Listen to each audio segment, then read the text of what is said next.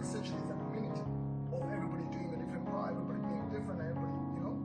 And in a household, you learn about authority, right? You learn about order, you learn about selflessness, you learn about organization, you learn about competition, learn, and that's what a family gives you.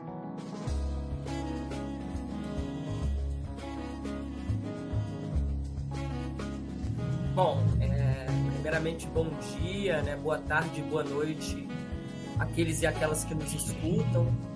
Esse é o podcast Zona de Indeterminação, cujo eu, Matheus Verdu e meu amigo Marcos Marques é, procuramos anfitriar pesquisadores é, ao longo de conversas que, de algum modo, dialogam com pensamento filosófico, com teorias.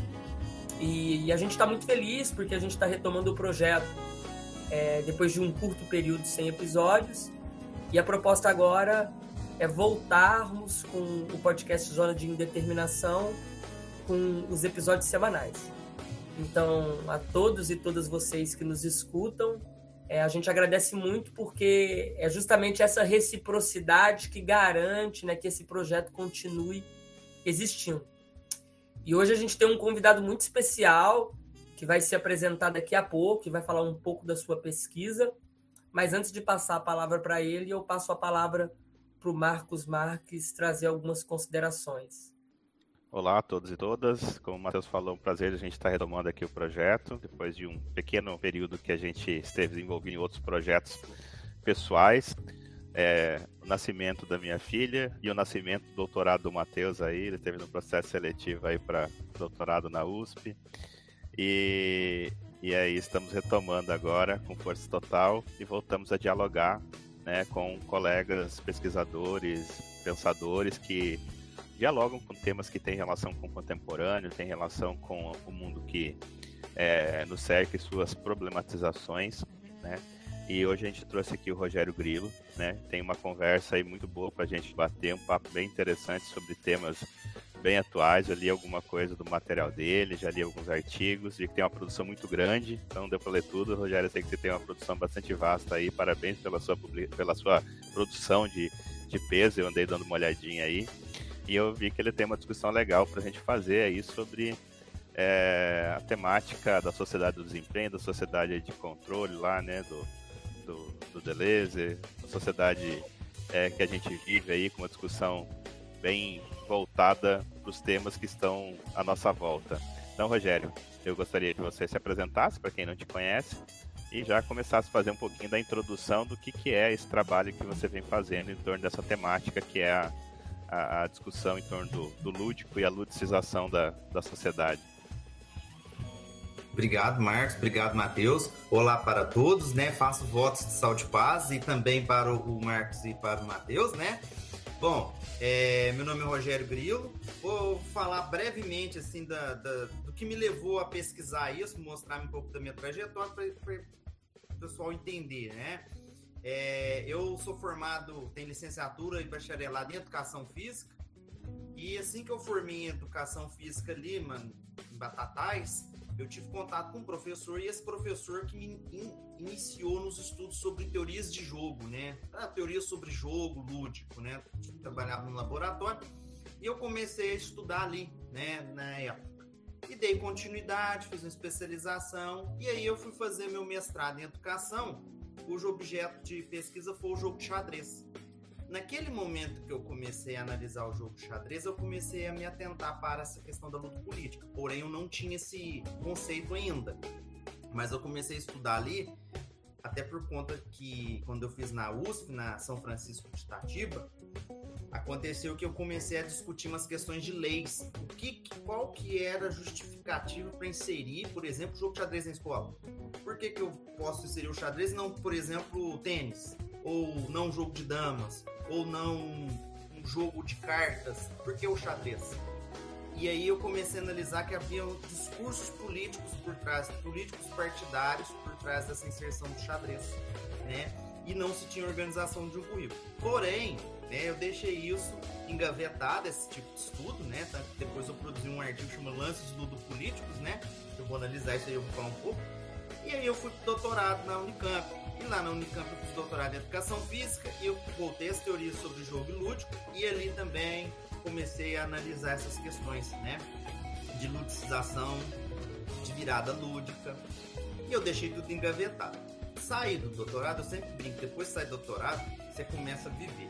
Aí você, no pós-doutorado, é quando você começa a escolher o que realmente você vai pesquisar. Porque aí você não tem mais orientador, nem disciplina, você tem um supervisor e ele te dá ali carta branca.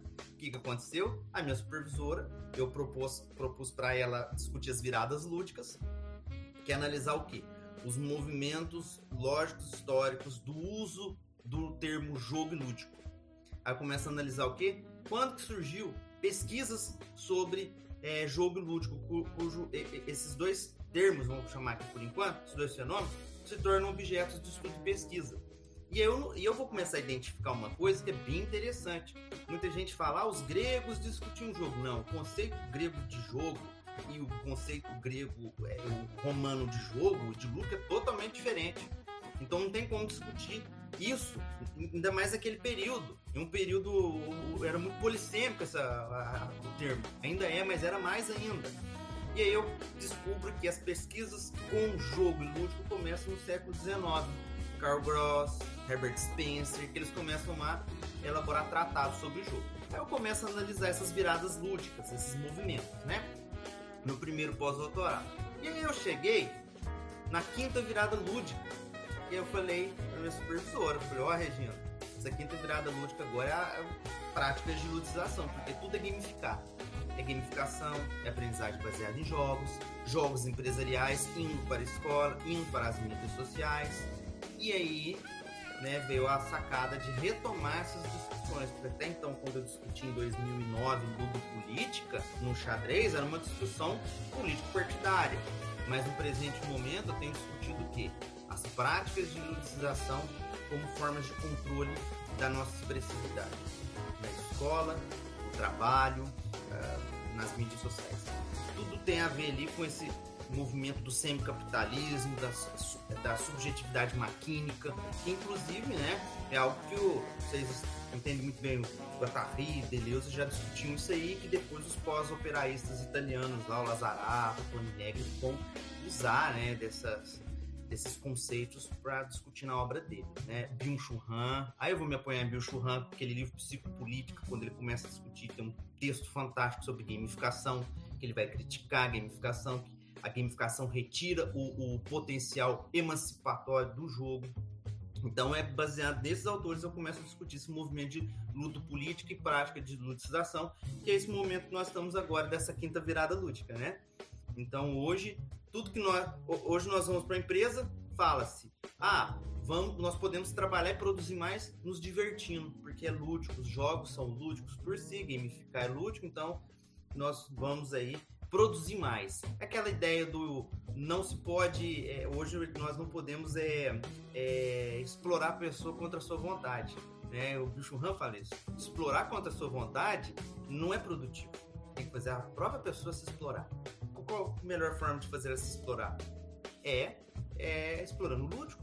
Porque o lúdico tem aquela ideia de ser algo romântico, algo prazeroso, leve para a pessoa. Então, vende essa ideia na escola, nas mídias sociais, nas empresas e hoje nas políticas públicas. Ao caso do xadrez um exemplo clássico.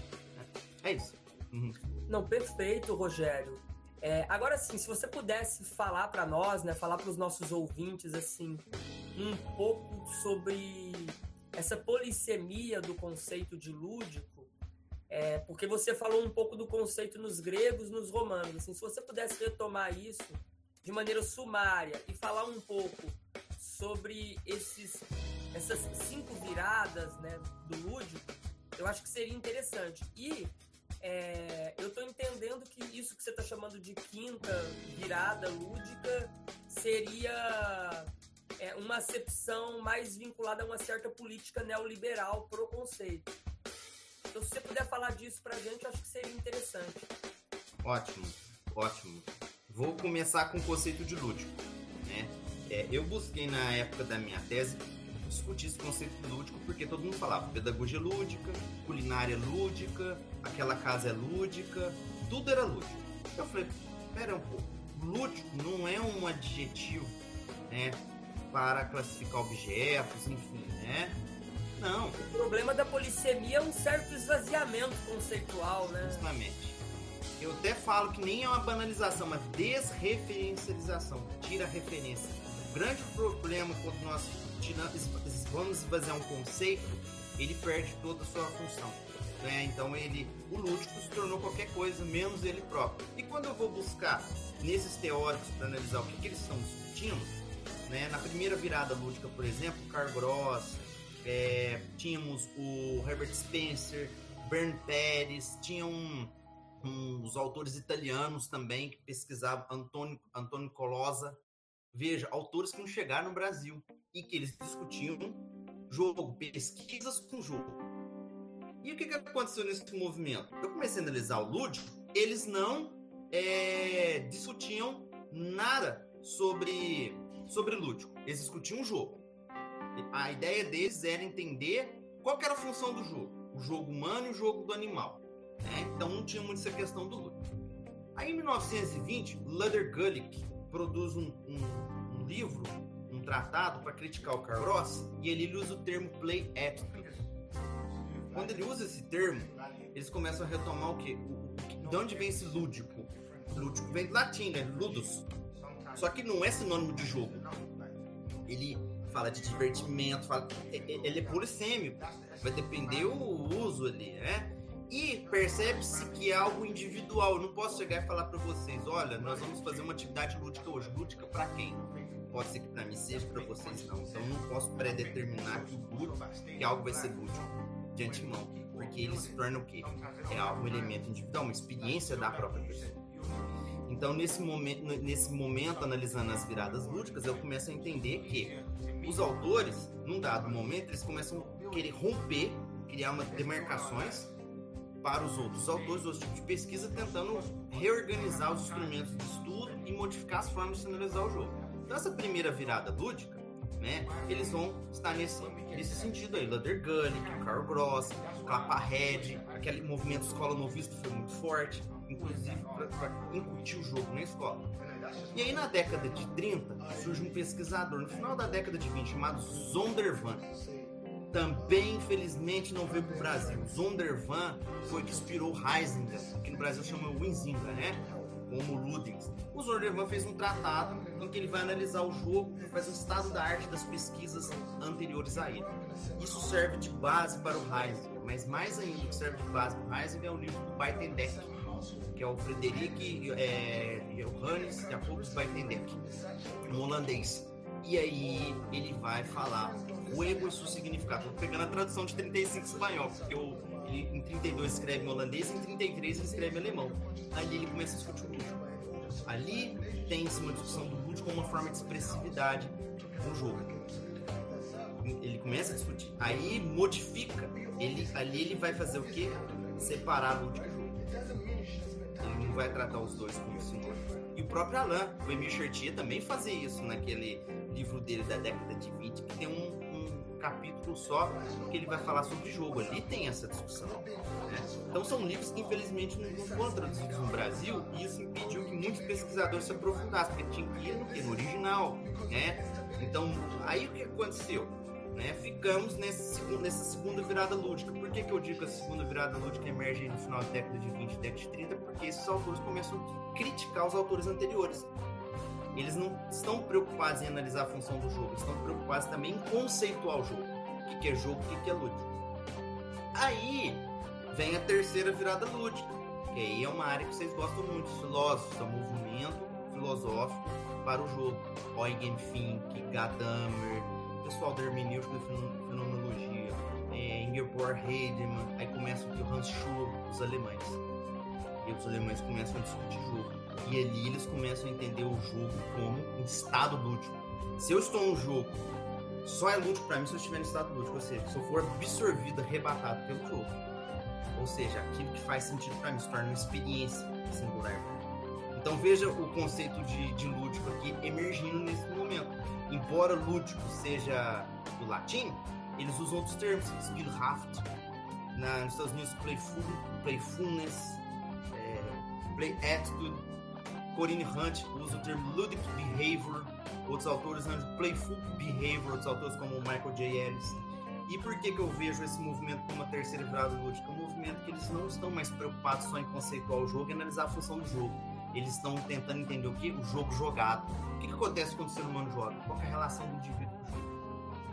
Aí eles começam a fazer vários tipos de trabalhos ali. E ali começam os grandes debates sobre o jogo. Piaget e Sutter Smith eles vão debater. O grupo da fenomenologia na Alemanha vai debater com os, os, os estadunidenses, que eles, eram mais focados em, em, pesquisas no campo da biologia, pesquisas no campo né, dos estudos piagetianos, então da etologia, como o, o Gregory Bateson, embora ele discuta cultura, o Robert Fagan e outros que eram seguidores dele, o Peter Smith, eles discutiam o jogo no campo da etologia, da biologia. Então ali é um movimento muito profícuo né, para o jogo. Foi esse ter celebrado a luta.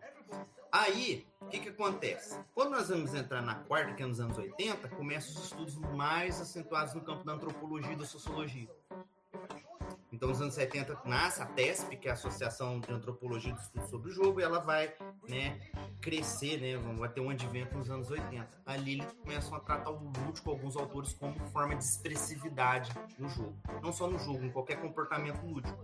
Jogo, brinquedo, brincadeira, comportamentos batoteiros, parlendas, em trívias, em, em, cantigas, porque eles começam a analisar o quê? Quando a criança está num grupo, ela não está só jogando, ela constrói brinquedos, elas têm aqueles trava-línguas, aquelas adivinhas, aqueles comportamentos de, olha, vamos ver quem olha mais tempo para o sol, olha, te, vamos ver quem aguenta mais tempo dor, dá um soco no braço do outro. Não chega a ser um tipo de jogo, brincadeira no comportamento batoteiro, né? E aí eles começam a analisar isso. Aí o que, que acontece? Vocês vão me falar, Rogério, tem um movimento neoliberal ali? Tem. Só que o que, que acontece? Na década de 2000, vai ter um, um, um movimento mais acentuado rumo ao neoliberalismo, que aí vai acontecer o quê? Tem um advento das, das empresas aí, dos RHs, né, desse movimento todo aí de financiarização é, da, da, da, vida, enfim, o advento também da internet, das, das redes sociais nessa década, começa a ter o um movimento da ludicização, que é o conjunto de, emerge o conjunto de práticas de ludicização começa a ludicizar tudo. Que é o quê? Trazer o lúdico para é, é, locais, lugares, enfim, que, a qual ele não pertence, porque ele é usado para classificar. Não é um lúdico que vem da experiência da pessoa, mas algo externo. Então começa a discutir gamificação nas empresas, aí vai para a escola, vai para as mídias sociais, começa a criar jogos de produtividade para delinear perfis, jogos de vigilância, nas empresas para vigiar, para ver quem que está produzindo mais e, e, as pessoas passam a se vigiar, uma começa a chamar a atenção da outra se ela não participa. Então eles começam a, a, a ter esse, esse, essa, esse viés que antes não tinha, e se, e se, tinha era pouco. Então os jogos eletrônicos, eles começam, por exemplo, nas, nas mídias sociais, a criar dados. Tudo gera é, uma algoritmização. Então é nesse movimento que eu estou interessado agora em discutir luta política, porque eu falar, tinha luta política? Bom, se pegar nos anos 80, tinha um tipo de luta política, que era a indústria do brinquedo. Começou aquele advento lá, criar brinquedos do He-Man, Tartaruga Ninja. Vocês lembram, Tartaruga Ninja começa com gibi, de repente ela vira um desenho lá, brinquedos e aí eles ganham muito dinheiro, porque eles vão mexer com a ideia de um imaginário infantil. E isso aconteceu no Brasil mais com Xuxa, Fofão, enfim, né? Então é criar o quê? Crianças consumidoras, certo? Isso é um tipo de luta política, mas eu estou discutindo uma luta política que nós nos tornamos prosumidores. Nós produzimos e consumimos. Ao passo que nós estamos consumindo na internet, por exemplo, eu estou entrando, é, é, lendo, é, entrando naquele, é, naqueles jogos que tem no Facebook, já viram aqueles jogos que quais desses quatro elementos aqui eu gosto de três para a pessoa tentar acertar aquele que você mexe com o meu signo, quais, quais são as características do meu signo. Aí você permite que a rede social ali, que o aplicativo entre, pegue seus dados no Facebook. Então quer dizer, você está consumindo e está produzindo. Por que, que você está produzindo? Porque você está gerando lucro para eles. Então você gera lucro para as grandes empresas como Microsoft, Google, Facebook, Instagram, que está atrelado a isso, enfim, até no LinkedIn tem isso. Quanto mais você consome, você joga, mais você produz. O que, que você produz? Um tipo de comportamento ali que eles vão falar que tipo de consumidor que você é. Aí eles vão justamente mandar imagens e páginas só que tem relação com isso, com o que você consome. Por exemplo, eu entrei para fazer a minha pesquisa, fiz um teste lá com um negócio de signos, né? É, aí fiquei lá, que, que o signo de gêmeos, né? Aí as características. Sabe o que aconteceu? Eu fiquei por duas semanas recebendo mapa astral, tarô, numerologia, tudo que eu abria aparecia uma página sobre isso. Ou seja, já me instigando a entrar novamente e ter continuidade e né, ter essa, essa ideia de ser consumidor.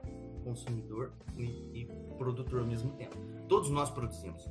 Por isso que eu sempre falo, todo mundo tinha que ganhar dinheiro só de estar na internet, porque nós produzimos muita coisa. Então, só o fato de nós estar na internet, nós estamos produzindo lucro para alguém. E nós não ganhamos com isso. então essa é a minha análise. E a luta política é isso, essas práticas de associação geram essa produção. Perfeito. E Rogério, só para te contextualizar, né? Muito, muito legal quando o Matheus falou da, do teu trabalho, me mandou alguns artigos, eu comecei a ler, né?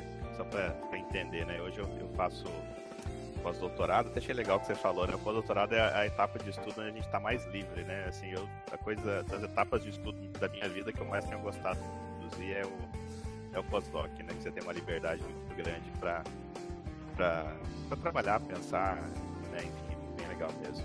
Uh, e, enfim, eu estou num programa lá que é o programa de, da PUC, que chama é, Tecnologias da Inteligência e Design Digital, onde a gente, as linhas de pesquisa são muito voltadas para as tecnologias, para marketing, para gamificação, para ambientes virtuais de aprendizagem, a inteligência artificial, para toda essa, essa esse, esse, é, é, assim, um programa muito é, é, heterogêneo e muito interessante. E trabalho também é, no grupo educacional é, com essa minha expertise, que é a área de ensino digital, né? É, também trabalhando com a questão da, da gamificação, com a questão do, do, Mas sempre problematizando isso ao máximo, né? Que realmente o que você fala aí é muito pertinente, faz muito sentido. Né? Alguns problemas que a gente não sabe direito se eles vão resolver o nosso problema ou eles vão nos consumir enquanto humanos, né? Por exemplo, a questão da, da, da algoritmização, né? A plataformização de tudo. Eu não sei onde a gente vai chegar com isso, né? Eu acho, acho um caminho sem volta, eu acho que não tem como voltar, a gente é uma força tão maior que, que nós aqui, né, muitas vezes pensando e tentando problematizar isso, que existe uma que é próprio do capital, como você falou, né? na década de 80, então a gente tinha a, a, a indústria do brinquedo, né? Enfim, e, e assim, que, que, né, que transformava em objeto de consumo ou de pequenos consumidores, né, crianças, enfim, e que hoje transforma crianças e adultos através dessas estratégias, né? Então é uma coisa bastante complexa. Eu achei interessante você colocar aqui a questão dos jogos de produtividade. Acho que esse é um cuidado muito grande que a gente tem que ter, né? Quando trata da questão do lúdico, né? E você não atrelar isso à recompensa e a gente não se transformar em grandes ratos de laboratório, né? Pela vida toda, né? Sempre trabalhar pela recompensa, mas é, pensando o lúdico como um objeto é, é, de imersão em algo que nos é, é, que, que, cria uma nova estratégia, por exemplo, essa questão da, da, da, da aprendizagem, né?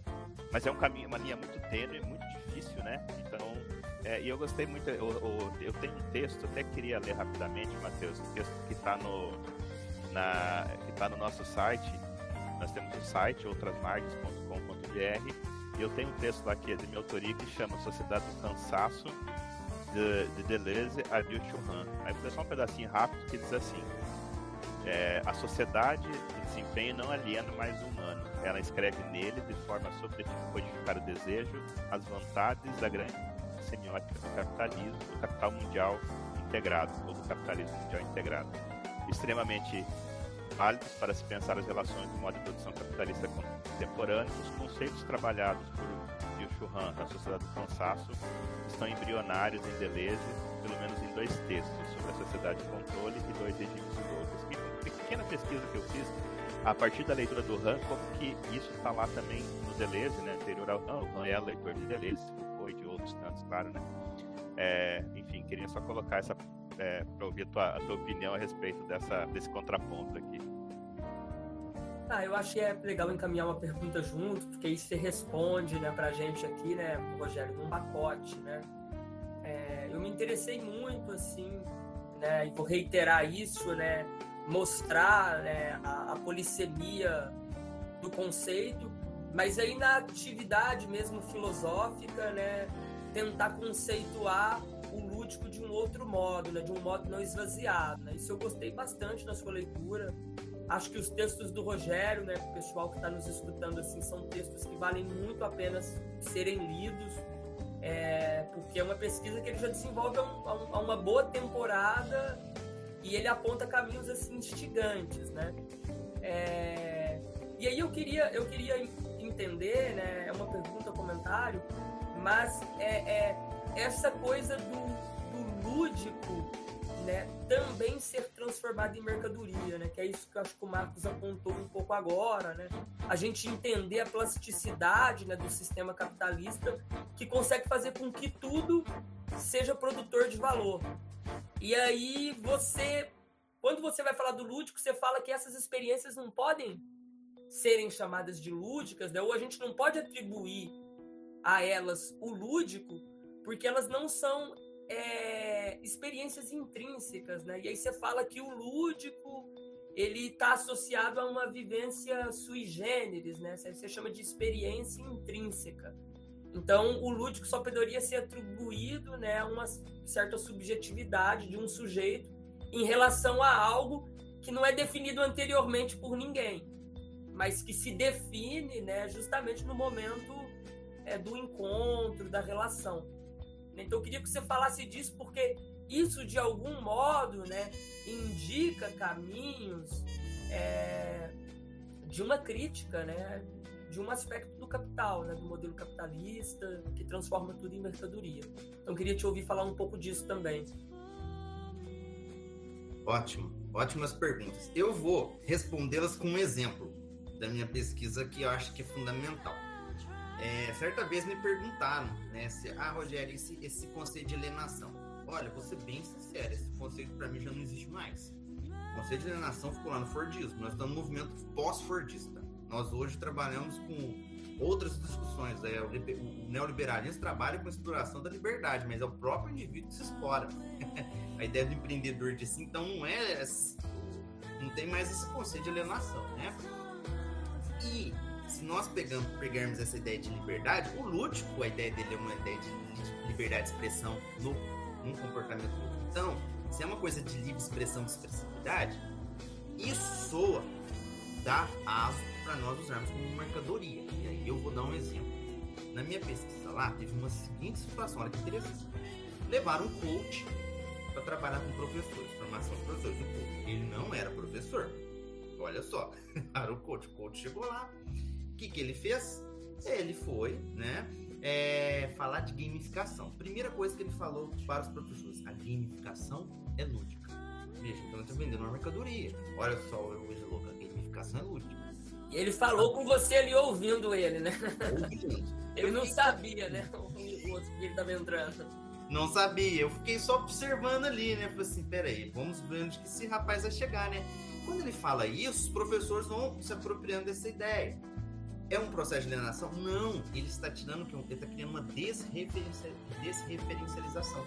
Ele está falando assim, ah, educação é lúdica, tudo é lúdico, enfim, aí o professor compra essa ideia, né? E aí ele vai acabar é, ressignificando e também levando isso para a sala de aula. Qual é o grande problema da gamificação? A gamificação requer estudos, estudos aprofundados. Todo mundo acha que levar jogo para a sala de aula está gamificando, não é bem isso. Gamificação tem um conceito específico, método específico, não é para tudo elas são algumas circunstâncias que você trabalha em gamificação. E aí ele falou, o professor que gamifica transforma os seus alunos, transforma a realidade. Então ele foi usando esses, é, essas falas, ele usou esses discursos para os professores. Sabe o que ele quase fez? Nem um clichê, né? É, quase nem um clichê, né? É. E aí, o que, que ele fez depois disso? Aí vem a perversidade.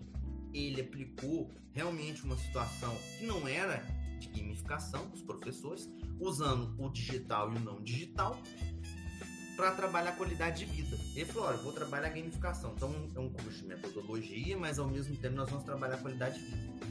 E ele fez todo um trabalho com os professores, gerou um conjunto de dados sobre os professores. Aí é a grande questão. Aí vem a mercadoria, o último, gamificação como produto. Sabe o que ele fez? Gerou os dados deu pra, na mão da direção da escola. Ele não fez o processo de reflexão dos professores, de analisar esses dados e falar, olha, gente, vocês precisam analisar a qualidade de vocês, olha que nível de, de exercício falta, exercício físico, questões de saúde mental. Não, esses dados foram enviados para a direção da escola. O que, que a direção fez? Deu na mão do psicólogo. O que, que esse psicólogo fez? Analisou os perfis de professor, analisar qual professor estava. Possivelmente ia ter um problema de saúde mental, estava é, desestimulado, desmotivado em trabalhar ali com os alunos, qual estava mais agressivo, ou seja, ele inclusive deu um padrão de esquadrinhamento desses perfis para eles. Ou seja, ele levou um negócio empresarial de AVD, de avaliação de desempenho, para escola, que não tem nada a ver. Fez esse jogo, todo mundo jogou, os professores se envolveram no jogo, falaram que até trabalhar esse jogo em sala de aula, sobre o quê? Sobre o mote dessa fala de que gamificação lúdica, gamificação transforma as aulas. Só que por trás disso tudo um conjunto de dados, de perfis que foi entregue na mão da direção da escola para poder fazer a vigilância dos professores. Então, viu que interessante? Eu respondi duas questões, porque eles estavam alienados de forma alguma. Eles participaram. Vamos jogar? Vamos jogar. Tinha uns que não jogaram, de repente, dado momento, começaram a jogar. Veja. Então, e foi falado que é, isso aqui que nós estamos fazendo é lúdico. Eles saíram de lá animados, professores, felizes por conta das atividades, né? Porque o coach tem essa capacidade, né, de mexer com as pessoas, né? De trabalhar essa questão do desejo com as pessoas. É, respondeu até questões metodológicas, assim, vamos gamificar. Depois que eu fiz o acompanhamento nessa escola, eu descobri que muitos professores estavam usando essas ferramentas de gamificação, mas nem era gamificação. PowerPoint com pergunta e resposta não é gamificação. Então, veja, começaram a usar Mentimeter só para fazer um quiz, não é gamificação. Gamificação tem todo um processo. Então, eles começaram a usar isso, achando que estavam gamificando, que era tudo lúdico. E por trás disso tudo, dessa experiência gamificada, o que, que aconteceu? Foi lúdico para os professores? Boa parte foi. Eles se envolveram, eles gostaram, mas por trás disso, o lúdico sendo vendido como mercadoria se tornou um instrumento que de vigilância para eles. Foi tudo para a mão da escola, a escola esquadrinhou os professores. E essa mesma situação aconteceu quando essa pessoa, esse profissional, foi na empresa a qual trabalhava e fez a mesma coisa no RH, só que com outras situações de jogo. E lá, lá a coisa foi um pouco pior. Perfeito, Rogério. É, tem uma, uma, uma, citação né, no seu trabalho é, do Byung-Chun Han, né, que você fala o seguinte, né, quem quiser alcançar um poder absoluto deverá fazer uso não da violência, mas da liberdade do outro. E eu acho que essa, essa epígrafe, né, esse excerto, eu acho que ele diz muito. E eu e o Marcos aqui, a gente gosta muito do Reich, sabe? A gente gosta muito ali do, do Psicologia de Massas do Fascismo, que eu acho que ele está presente uma grande crítica, né? Ou uma crítica muito, muito consolidada ao conceito de alienação. Porque em relação a, a, a, a necessidade de uma consciência de classe, né? De uma consciência de uma classe proletária, o Reich fala que a consciência ela não é ela não é decisiva para a mudança do status quo, né? Então ele critica o conceito de alienação por aí, porque ele fala, olha, as pessoas se conscientizaram de que são exploradas e até agora não fizeram nada. As pessoas se conscientizaram dos regimes ditatoriais, se conscientizaram de que o fascismo existe, de que o fascismo de Estado existe, mas elas não têm feito nada em relação a isso. Então, o que, que nós precisamos ter para né, estabelecer a mudança, já que a gente começou a indicar que nos conscientizarmos não é não é o grande caminho para a tomada de, de, de, decisões que mudem, né? Então isso é muito interessante, né, na, na sua fala. Eu acho que aqui conscientizar no sentido, é, concordo com o e o Matheus, da alienação ultrapassado, porque sempre está em relação a alguma coisa que é a verdade. O que é o alienado? É o cara que não conhece a verdade que eu conheço. Aí eu vou lá, conscientizo e levo a verdade para esse alienado, e fazer desse alienado e por milagre se revolta. E, é, é um conceito, eu acho que bastante. É, é, eu, acho que, eu acho que não é essa a questão. Eu acho que a questão, e aí eu vou na linha da, da, do desejo mesmo, né? Infelizmente, as pessoas deseja uma servidão. Eu desejo servidão muitas vezes. A gente deseja servidão às vezes. Né? A gente deseja. E aí, o fascismo, né? A gente fala, né? As massas não foram enganadas a certa altura, elas desejaram o fascismo, né? Então. Não é fácil. Acho que o Matheus. Acho que você pode falar, viu, pode? Oi? Posso? Acho que você pode falar, pode. Bom, é, veja só. Questão do, da alienação. Quando eu comecei a, minha, a discussão do meu trabalho e comecei a buscar alguns autores, o que me deixou um pouco instigado foi essa questão da alienação. Né? E eu fui analisar o conceito na, na base, Marx. O que, que acontece? O Marx é fantástico. Muitas coisas do Marx eu gosto, mas outras coisas são datadas ali naquela época. Então não pode, é, é difícil você pensar fora daquela, daquele movimento, porque o Marx está analisando ainda antes do Ford. Não é antes do movimento Fordista, Fordismo veio depois. E hoje nós estamos no pós-Fordismo. Nós estamos num processo hoje capitalismo financeiro que é dinheiro gerando dinheiro. Nós não trabalhamos mais com capital produtivo. Veja o Brasil. O que, que nós temos hoje? Financiarização. É compra de, de, de títulos da dívida, é empréstimos. Hoje quem comanda é, são os bancos? Então é difícil falar essa questão de ah, as pessoas estão alienadas. O que eu vejo é que se você tira as referências dos conceitos, eles se tornam esvaziados, é mais fácil para as pessoas se apropriarem dele. Né? Essa é uma coisa que eu vejo. Quando eu analiso o movimento de luta política, aí eu vou no Bill que é, não é, é que as pessoas explorem a própria liberdade. Não é aquela imposição é, não é mais essa punição. Não. As pessoas que vão se autoexplorar e se vigiar. Aí vem uma segunda situação que eu vou mostrar para vocês agora. Vocês vão. Outro exemplo. Eu gosto de trazer os exemplos da pesquisa, que eu acho que com os exemplos eu respondo algumas questões. Olha esse exemplo.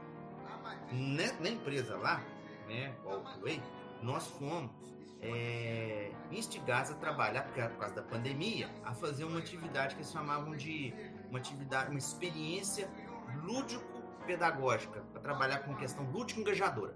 É o termo que eu usava, lúdico-engajador. O, o, objetivo era, olha o termo, lúdico-engajador. o objetivo era fazer com que as pessoas se tornassem mais integradas. Sabe o que aconteceu?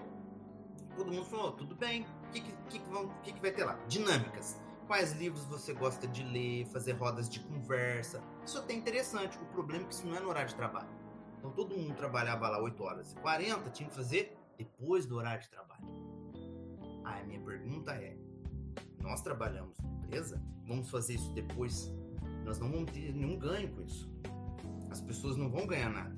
Na verdade, nós vamos consumir né, um conjunto de plataformas que são plataformas que a própria empresa usa, mas de forma gratuita, porque essas, essas plataformas foram oferecidas para a empresa, um período de teste que a empresa fez, usou os funcionários como formas de cobaias.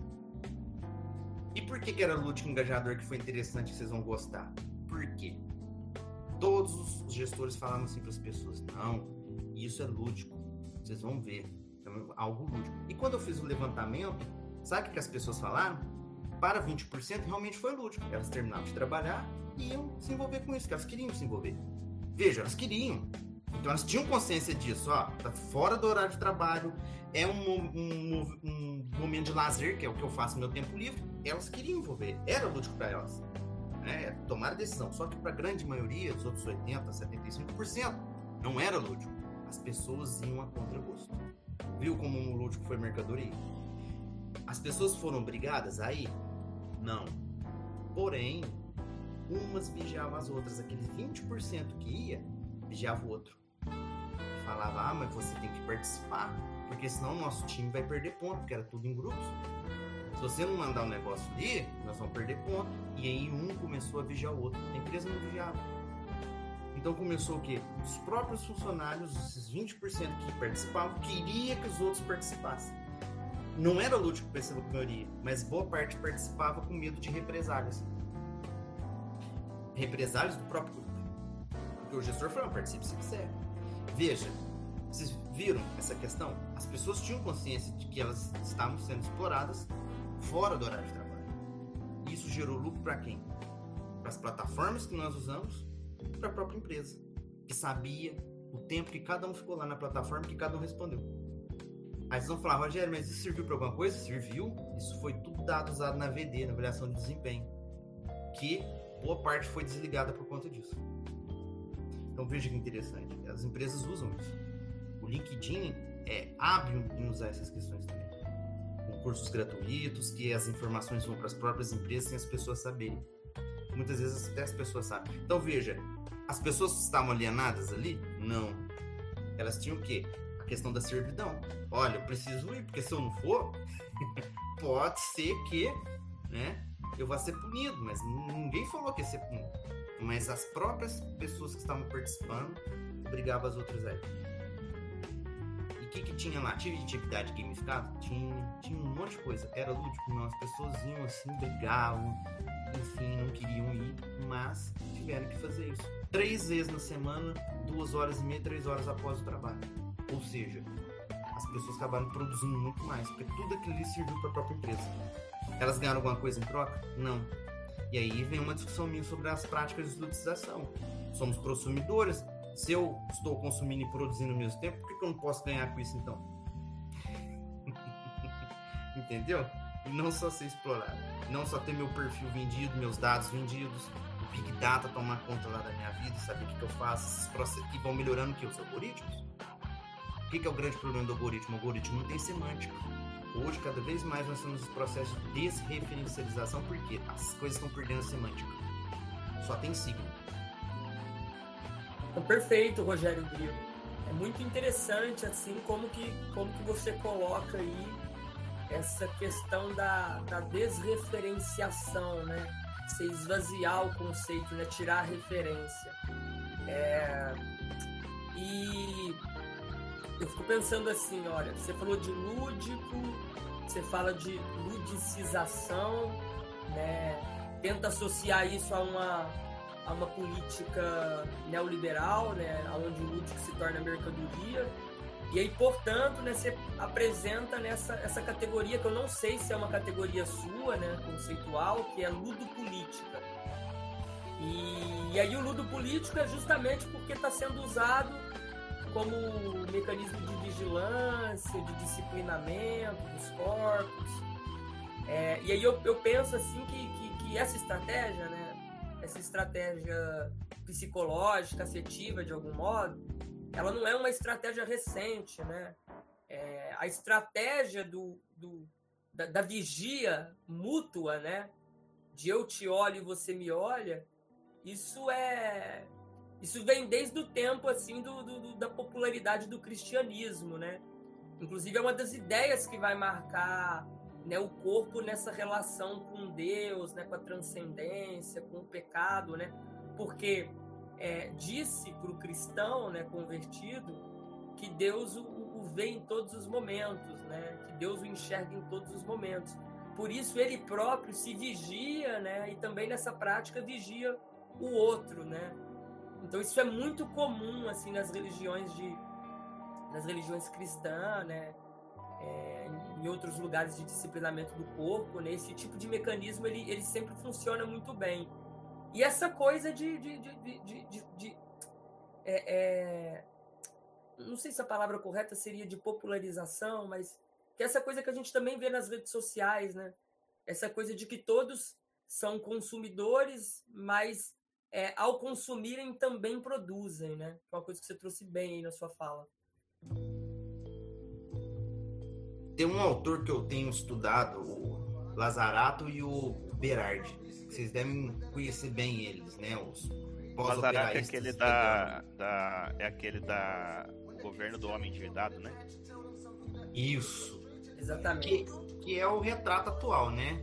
Você é, houve um movimento interessante agora, agora, os bancos, lá tem um que eu vi no LinkedIn, usando gamificação, a pessoa abre a conta na universidade, abre a conta e joga para aprender a ser investidor.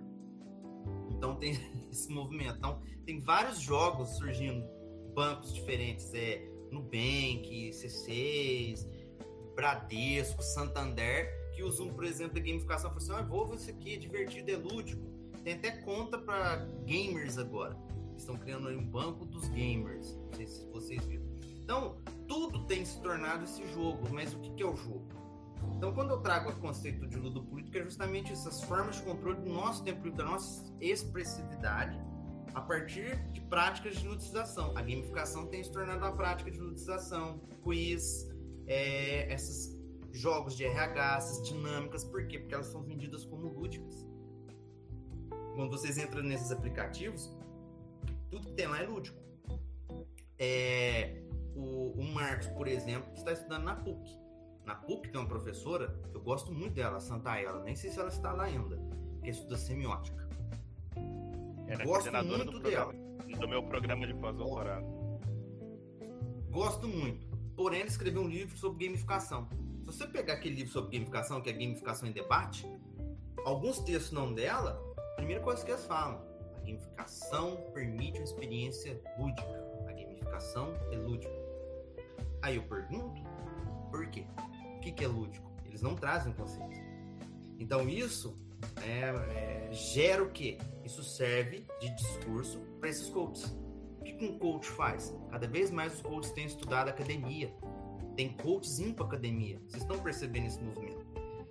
Tem coaches fazendo mestrado, doutorado, não para se tornar pesquisadores, mas para dar um, um, um up no currículo. E, e, vulgarizar o conhecimento, né? Então eles pegam um conceito filosófico que, que, que obviamente, aí pega o slogan do conceito e trabalha aquilo para dar é, é, argumento de autoridade nas práticas que ele faz que não tem nada a ver em 99% dos casos daquilo que eles estão que o filósofo, né, o qual eles citam, estão é, falando, né? E isso, isso é muito complicado porque assim boa parte daquilo que se produz de que é muito consumido né, nas redes sociais ou nas plataformas, enfim, né, YouTube, geralmente a gente olha para geralmente as pessoas né quando quando a gente fala o que, a gente faz né Marcos para e, e, Rogério também é, para as pessoas assim de modo geral ah né eu estudo filosofia aí a pessoa geralmente te cita um desses filósofos que é um influencer né e que se chama de filósofo que diz estudar algo mas quando a gente vai lá ver e a gente vai lá dar uma olhada nesses conteúdos assim são conteúdos assim muito sumarizados acerca de um tema que o sujeito não tem investimento. E aqui eu não estou dizendo que a gente exercite um certo monopólio sobre aquilo que deve ser falado, mas a gente precisa conquistar uma autonomia em relação àquilo que está sendo estudado. E aí a gente vê uma popularização né, e um alcance muito maior de pessoas que estudam pouquíssimo um tema, é, em detrimento de pessoas que estudam muito um tema, né?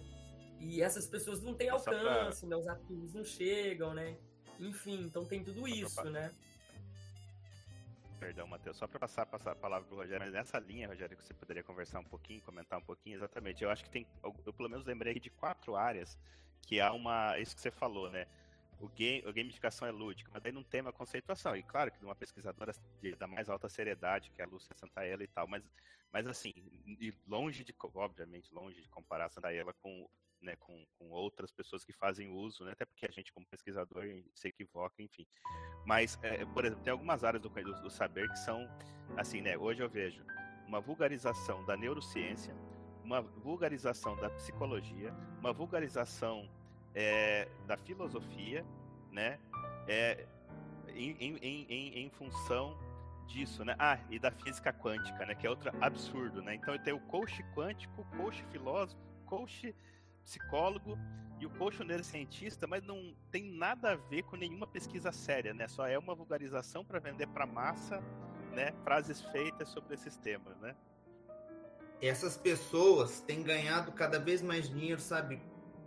Onde? Fazendo formação de professores. É, isso é o pior crime que pode acontecer, escolas. né? Escolas públicas. Por quê? Porque as prefeituras têm é, verba, né? E conseguem não vou citar o nome, claro, né? Eu vou citar o, eu não eu cito, não falo santo, mas falo milagre, né? Então vou teve uma situação recente da prefeitura que pagou lá 100 mil para um coach filósofo, entendeu? Então saiu até no, enfim, depois eu até mando para vocês em off essa, essa quem foi, mas aconteceu Sim. isso.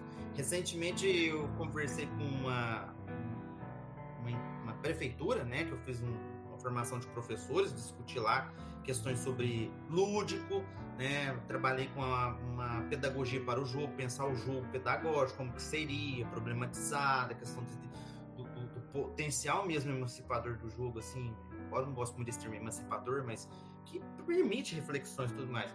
E aí uma pessoa foi antes e fez um discurso totalmente contrário, tratando qualquer, qualquer coisa como lúdico. E o professor falou assim: Nossa, mas eu achava que o lúdico era isso, isso. Ele falou assim: Não, olha aqui os conceitos. Ó. Ou seja, as pessoas não têm trabalhado os conceitos. Neurociência, por exemplo, é uma área que é, grande, nós tivemos grandes nomes da Maslow, Oliver Sacks. Hoje nós temos o quê? Um grupo de coaches que começam a falar algumas coisas que vão falar assim: a neurociência vai resolver todo o problema da aprendizagem na escola. É, não precisa pensar no cultural, vamos pensar só nas áreas do cérebro lá e tudo mais. Sabe onde a neurociência tem atuado muito?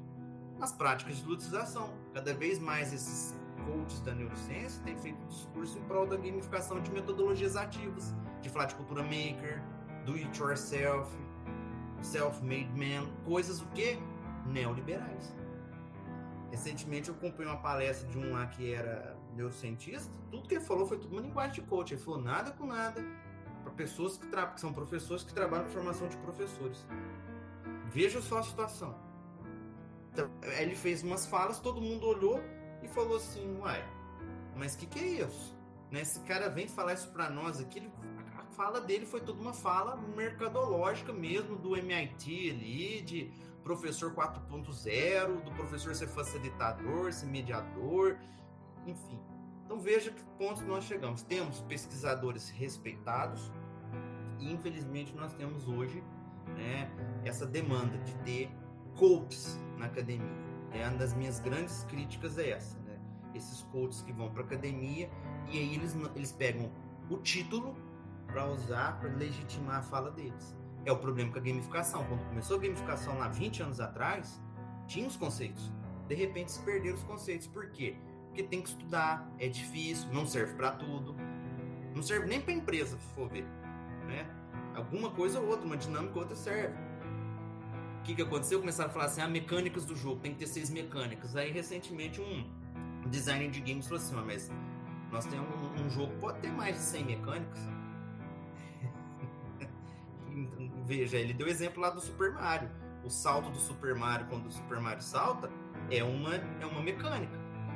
Aí se ele cai no buraco é a regra, ele vai perder vida. Se ele chega no final, é mecânica do jogo, bônus? Não, é regra, ele tem que chegar no final para passar de fase. Então ele explicou a diferença entre mecânica de jogo e regra. Se entende isso, entende gamificação na raiz. Então esse é um problema que nós estamos tendo. Não tem conceito. Esse livro da Santa Era ela organizou, mas quem escreveu foram outras pessoas. Esse é outro problema também que eu vejo. Muitas vezes uma pessoa de renome ajuda a escrever um livro, tudo, mas as pessoas que estão juntas ali muitas delas estão mal intencionadas, visando aí é, algo além do livro, algo, algo, além da comunidade científica ou da comunidade em geral, que é justamente o que? Produzir. Hoje tudo gera produção, as pessoas estão mais preocupadas hoje em ser youtubers, é, ficar lá no Instagram, ser influencers, nesse campo nosso, de conhecimento, filosofia, neurociência, alfabetização também, viu? Você não falou, mas hoje todo Sim. mundo quer ser discutir alfabetização. Agora tem os coaches do Paulo Freire, que falam de Paulo Freire, tem, tem, tem tudo essa, essa, essa, essa, essa gangue aí.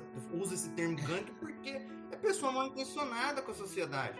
Pessoa que estudou na universidade pública, enfim, com dinheiro público, que vai lá fazer esse serviço na sociedade. Isso é uma briga que eu tenho, viu? uma briga Legal, assinada. E aí entra numa questão que vocês me falaram. O que nós precisamos fazer? É revoltar mesmo, é criar motim é criar esses movimentos para nós falarmos e as pessoas nos ouvirem cada vez mais. E eu sempre falo, tem que estudar, gente. Eu tô falando de luto político, luticização, mas vocês têm que estudar. Não é só você falar assim, vou desligar o computador. Não adianta, você vai usar o cartão de crédito, você vai usar o aplicativo no celular, você vai usar Pix, vai continuar a mesma coisa. Rogério, é, eu queria, queria fazer uma, uma última pergunta, a gente está quase indo nosso, pro nosso final. Assim, eu falei no início, né, que o bate-papo é tão bom que a gente não vê uma hora passar, né? E passa muito rápido. É, e para mim, assim, é um tema que me interessa demais, como eu falei para você, eu trabalho com toda essa, essa dinâmica aí é, sou formador de professor no ensino superior, trabalho com produção de conteúdo digital, e a gente fica aí se equilibrando entre várias coisas, né? É, não também ficar preso né, a, a, uma formação, aquele ensino bancário que o próprio Paulo Freire criticava, né, de ser o professor falando e o aluno ali como mero repositório. Então a gente todo dia acorda preocupado de como criar novas estratégias, inovar no sentido positivo. A inovação também pode ser usada de maneiras diversas e você deve também já ter passado por isso, né, nos seus estudos e tal, né? Mas no sentido assim de criar estratégias porque os tempos mudam, né? Não dá para a gente educar uma criança hoje da medida da mesma forma que se educava há 100 anos atrás, onde o ensino nem universalizado era, enfim, outros contextos. Então, e a gente acorda todo dia, pelo menos acorda todo dia pensando nisso, né? Como trazer, é, é, mudar as relações é, de ensino-aprendizagem, relação professor, introduzir as novas tecnologias sem cair nesse, nesse misticismo também, que às vezes eu acho assim, ah, seja mediador só, deixa o aluno ali que ele vai aprender sozinho e tal, né? Que também tem um pouquinho lá, até um pouco de um pé lá num, num, num, construtivismo mal interpretado, enfim. Mas assim, é uma grande preocupação que eu tenho, mas eu queria fazer uma pergunta, e eu acho que é, talvez uma outra hora a gente podia conversar só sobre a questão da educação, que eu vi que aí você tem todo um arcabouço aí para a gente discutir ainda até mais a fundo, né, para discutir essa, essa, essas, essas novas estratégias de aprendizagem que podem ser boas, podem ser horríveis, né, como você falou, o maker, o, o a, sala de aula invertida, a gamificação, enfim, esse é um tema que eu gostaria de muito desenvolver mais, mas não é, o, não é o caso aqui.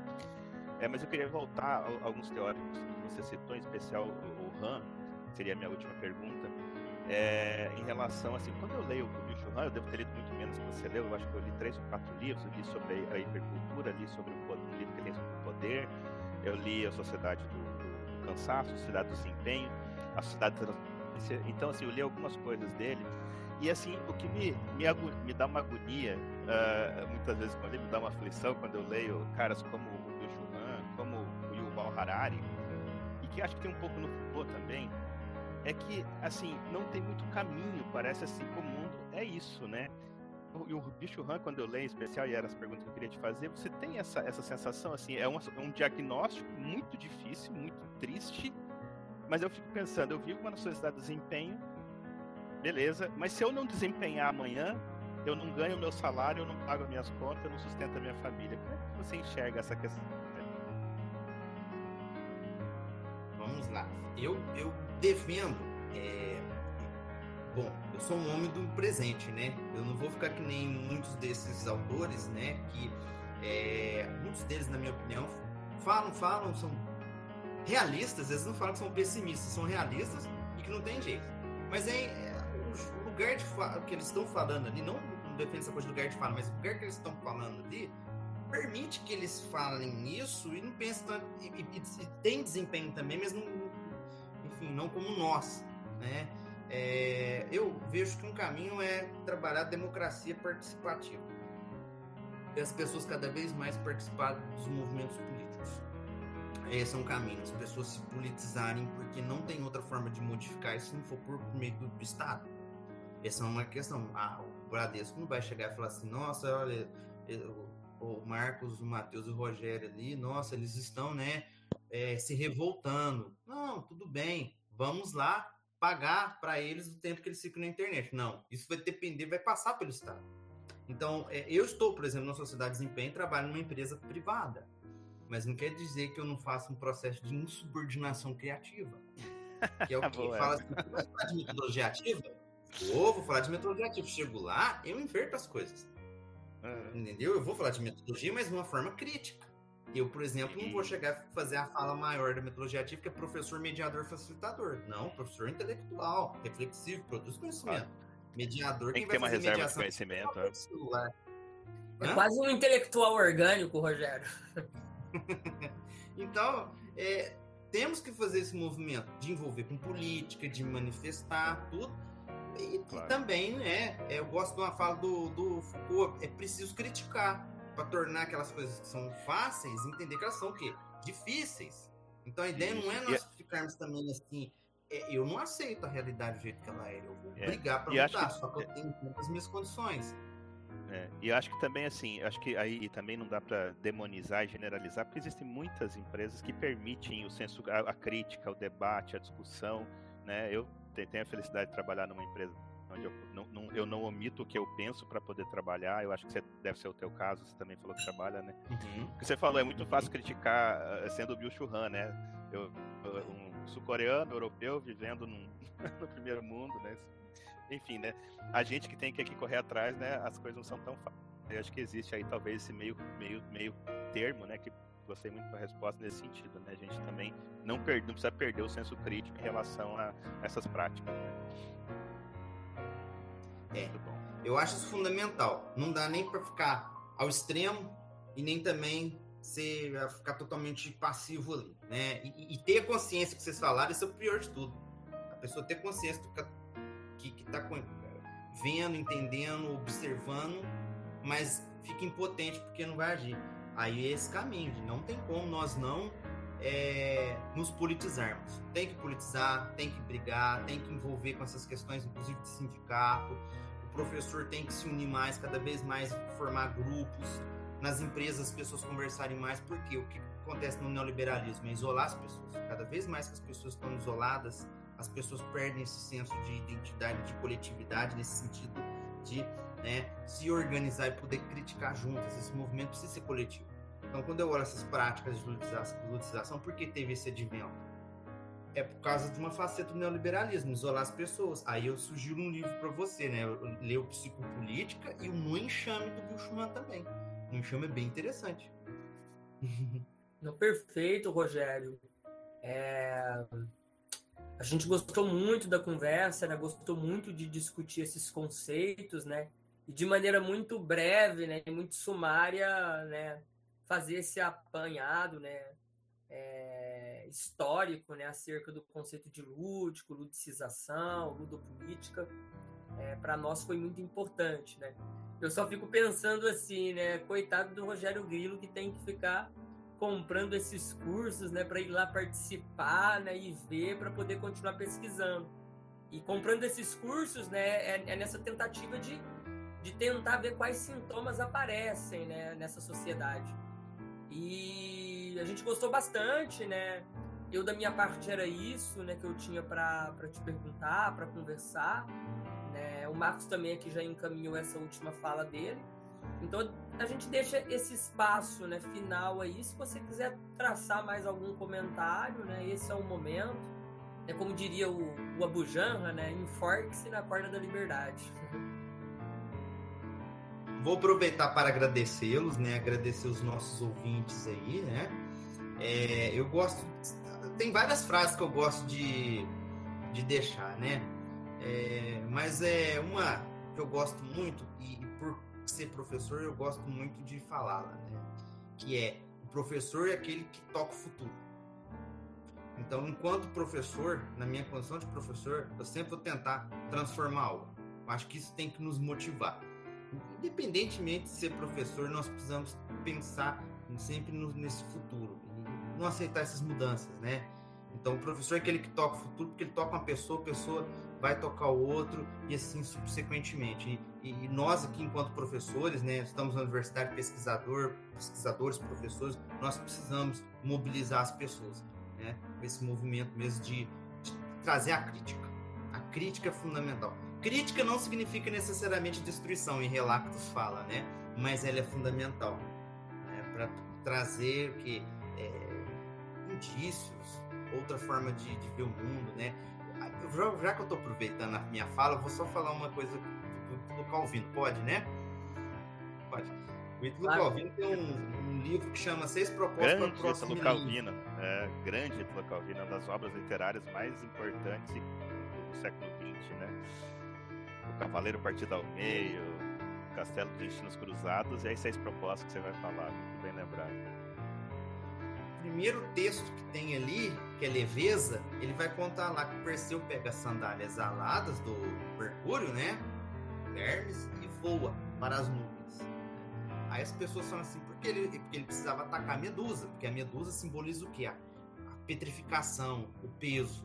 Né? E aí ele coloca as sandálias aladas e senta na nuvem. As pessoas acham que ah, ele foi lá para fugir do problema. Não, ele não foi fugir do problema.